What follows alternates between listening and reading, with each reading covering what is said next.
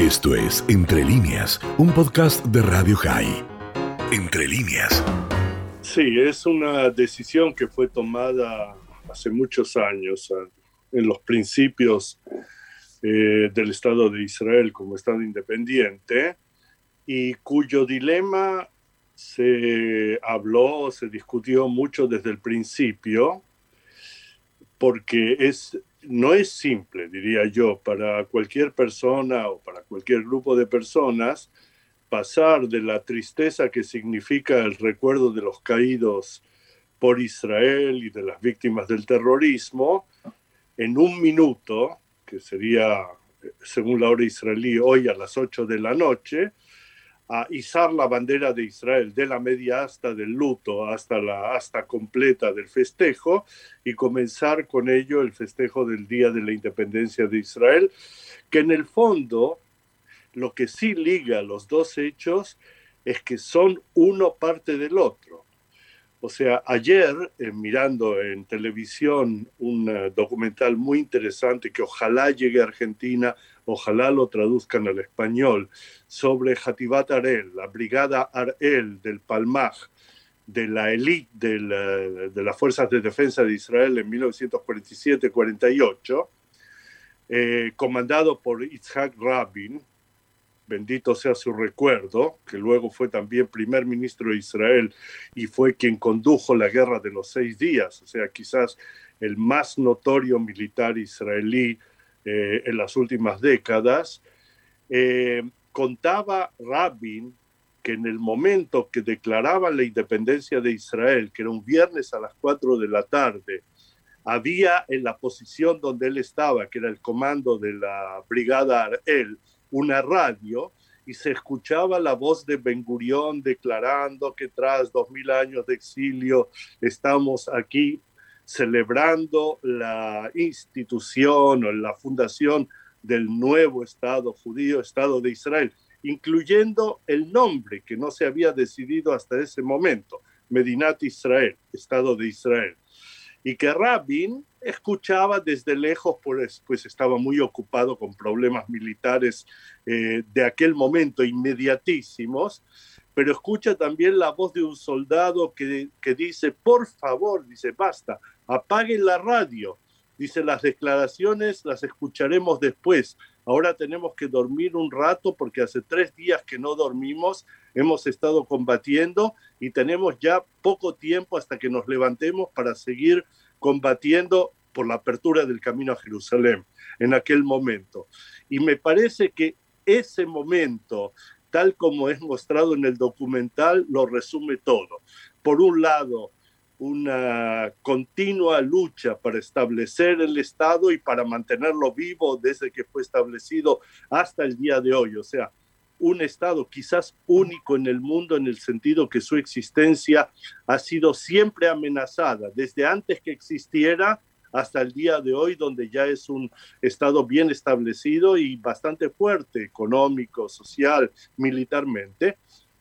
eh, por un lado, y por el otro lado, sí, la alegría del festejo de que sí, tenemos un, un país judío independiente,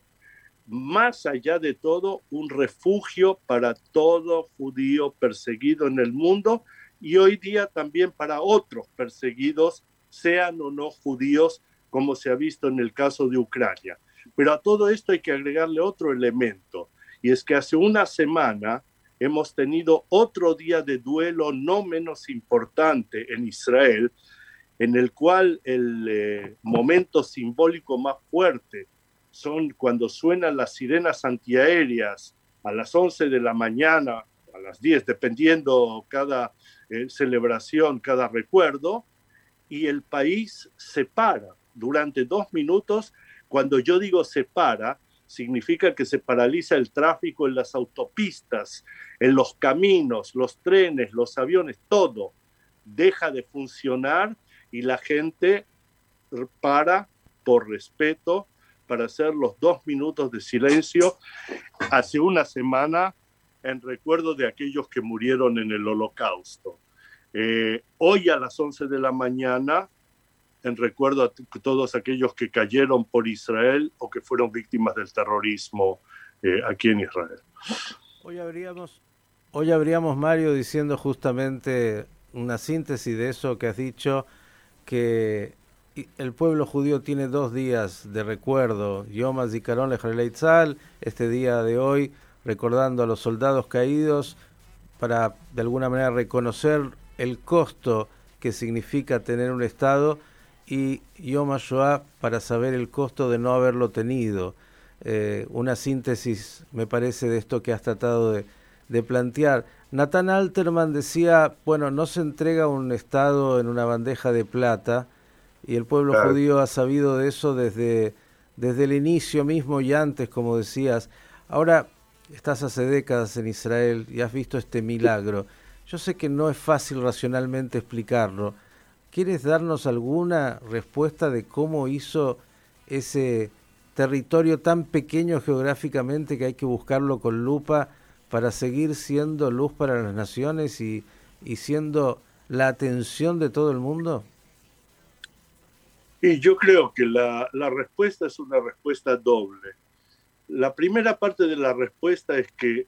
Israel logró sobrevivir y sigue sobreviviendo aún en un eh, Medio Oriente bastante hostil, en el cual los círculos de enemistad hacia Israel se van ampliando. O sea, si al principio se trataba de una guerra civil entre árabes y judíos en la Palestina británica,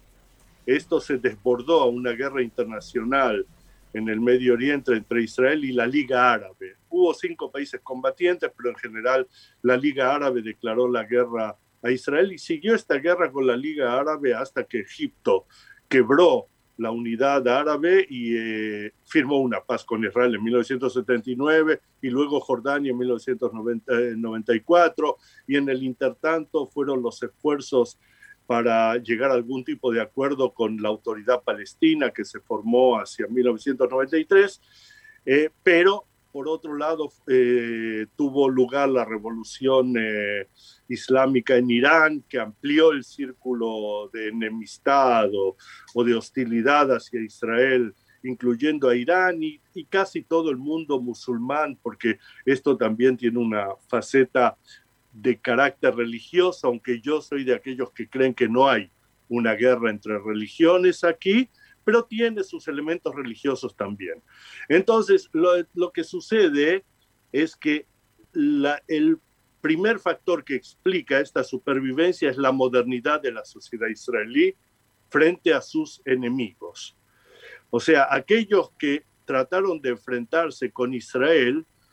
fueron llevados a un enfrentamiento en términos de guerra moderna. Y en guerra moderna la sociedad israelí tenía a priori una gran ventaja, porque era una sociedad establecida sobre bases institucionales modernas. Y bases institucionales modernas significaban no solamente el sometimiento del estamento militar al estamento político civil, lo cual evita muchas divisiones internas, porque también dentro del ejército, los estrategas, los tácticos, cada uno tiene su opinión sobre qué hay que hacer, pero el mando único en manos civiles y especialmente en las manos de Ben Gurión en 1947, 48, 49 y luego de otros primeros ministros que se demostraron uno tras otro muy capaces y aquellos que no lo entendían perfectamente supieron de una u otra manera asesorarse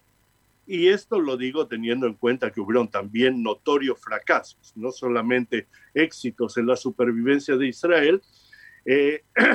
combinados con la modernidad, con el desarrollo de una industria militar propia, con el desarrollo científico, con el desarrollo en el tema de sanidad pública, que lo hemos visto en los últimos tres años, eh, dos años y medio, combatir esta epidemia mundial con un nivel de relativo éxito dentro de Israel, también debido a la modernidad de este sector y a su capacidad que pese a las restricciones presupuestarias que ha sufrido el sector salud, no se derrumbó frente a la epidemia, sino que se adaptó muy rápidamente y supo desarrollar las metodologías necesarias para tener éxito en este área también. Y así puedo seguir nombrando muchas otras áreas en las cuales la modernidad de Israel es eh, no solo un motivo de envidia para quienes no la tienen y para el entorno, sino también es el principal obstáculo para aquellos, aún Irán en el día de hoy o jamás, eh, o Hezbollah, han decidido que quieren eliminar Israel. O sea, es muy difícil hacerlo. El segundo punto es que Israel, pese a las difíciles circunstancias de su nacimiento tras el holocausto y en el seno de una guerra civil que se transformó en una guerra internacional en el Medio Oriente en 1947-48, pese a todo esto, eh, de alguna manera supo desarrollar y reforzar su identidad democrática. Formalmente Israel fue establecido como una democracia y antes de existir como Estado, existía como Estado paralelo democrático, por lo menos para el sector judío de la sociedad palestina británica. Pero, pese a las circunstancias muy negativas, Israel supo institucionalizar la famosa Mamlachtiut de Ben Gurion, que es la estatalidad o institucionalidad estatal, si quieres traducido al castellano, supo reforzar estos estamentos democráticos y permitió a una sociedad civil al principio muy débil, muy acosada, muy pobre, desarrollarse y desarrollarse en forma plural, no solo en términos de partidos políticos, sino también en términos de ideas civiles que se agrupan en forma voluntaria y mantienen la democracia contestando o oponiéndose a veces a lo que ellos consideran la eh, arbitraria voluntad del Estado o la arbitraria voluntad de la mayoría. O sea, tenemos un mecanismo democrático que no es solamente de elecciones, sino que es un mecanismo que permite que los distintos sectores dentro de Israel se enfrenten unos con otros y logren síntesis que mejoran a la sociedad en general. Y esto es una gran ventaja que no ha sido repetida en ningún otro lugar en el Medio Oriente hasta el día de hoy. Esto fue Entre líneas, un podcast de Radio High. Puedes seguir escuchando y compartiendo nuestro contenido en Spotify, nuestro portal radiohigh.com y nuestras redes sociales. Hasta la próxima.